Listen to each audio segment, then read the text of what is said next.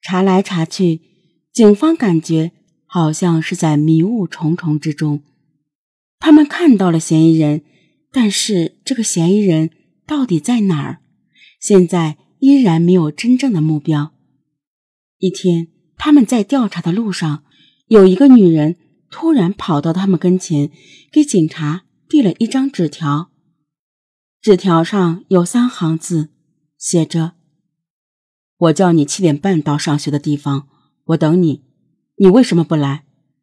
我到那里等你，你快来吧。”我给你钱，我喜欢你。这个女人说，她的家就在学校附近。女儿佳佳刚去买东西回来，就不对劲了。她看到佳佳手里攥着一张纸条，她拿来一看，吓了一跳。追问之下，佳佳说，那个坏人又来了。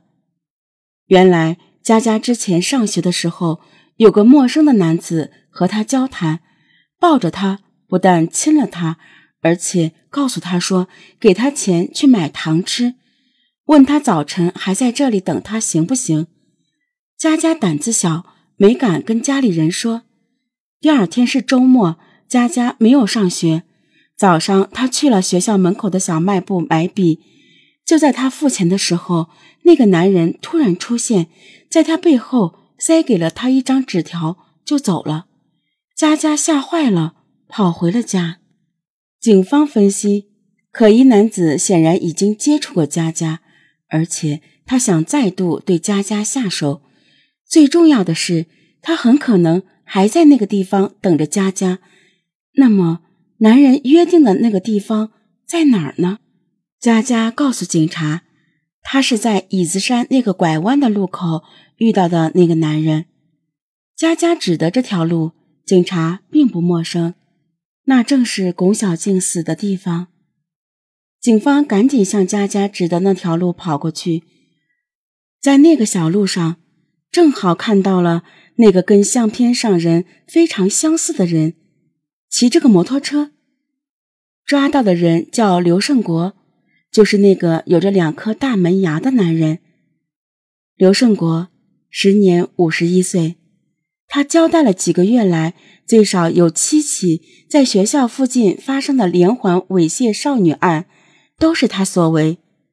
他承认，他喜欢占这些小女生的便宜，喜欢在学校附近转，抱着女孩亲。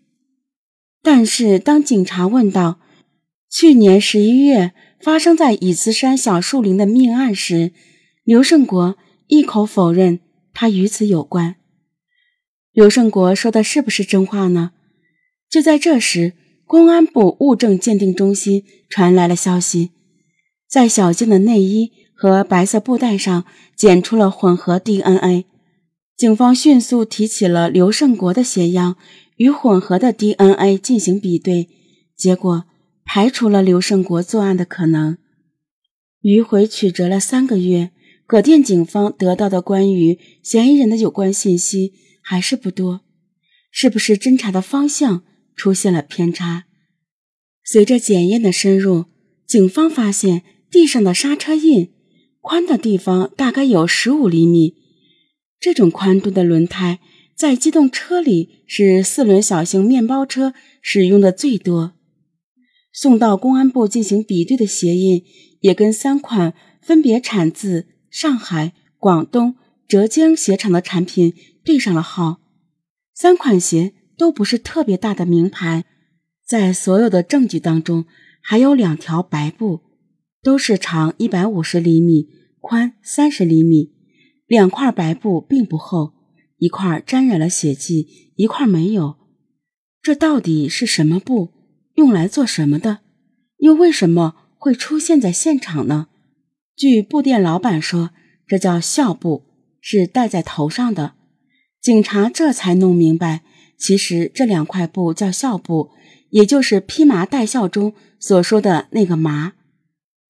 几个月来，嫌疑人一直是萦绕在警察脑中的魔影，而这些新的线索让他的形象又清晰了一些。嫌疑人有一个作案的车辆，根据足迹判断，年龄应该是二十至四十岁之间。案发前有亲人或朋友过世，有带刀的习惯。在案件的分析会上，校部的重要性得到了大家一致的认可。应该是在参加了亲属丧事之后才能领到的。追踪校部的来源，对于缩小嫌疑人的范围来说最为有效。警察首先来到了殡仪馆，调查后发现，案发前一段时间内。葛店地区死亡人数有三十八个，在现场发现的那两条校布，应该和这三十八位逝者中的某一位有关系。侦查围绕这三十八人展开了。每到一户人家，警察在开展调查的同时，还向他们收集校布，一共收集了六十条。警方把这些校布的样本送检，与现场的两条校布。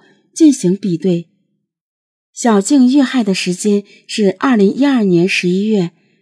从那以后的每一天、每一刻、每一秒，对他的家人来说都是一种难以忍受的煎熬。让小静的父母没有想到的是，六个月后的一天，那个宝业学校又有学生出事了。这回出事的还是他们认识的人。这是一起惨烈的交通事故，就发生在宝业学校门前的马路上。一个学生被大货车撞了，当场死亡。死者不是别人，就是郭慧欣。被撞身亡的，居然正是小静最好的朋友郭慧欣，也是他发现小静不见了的。他也曾配合过警方的调查。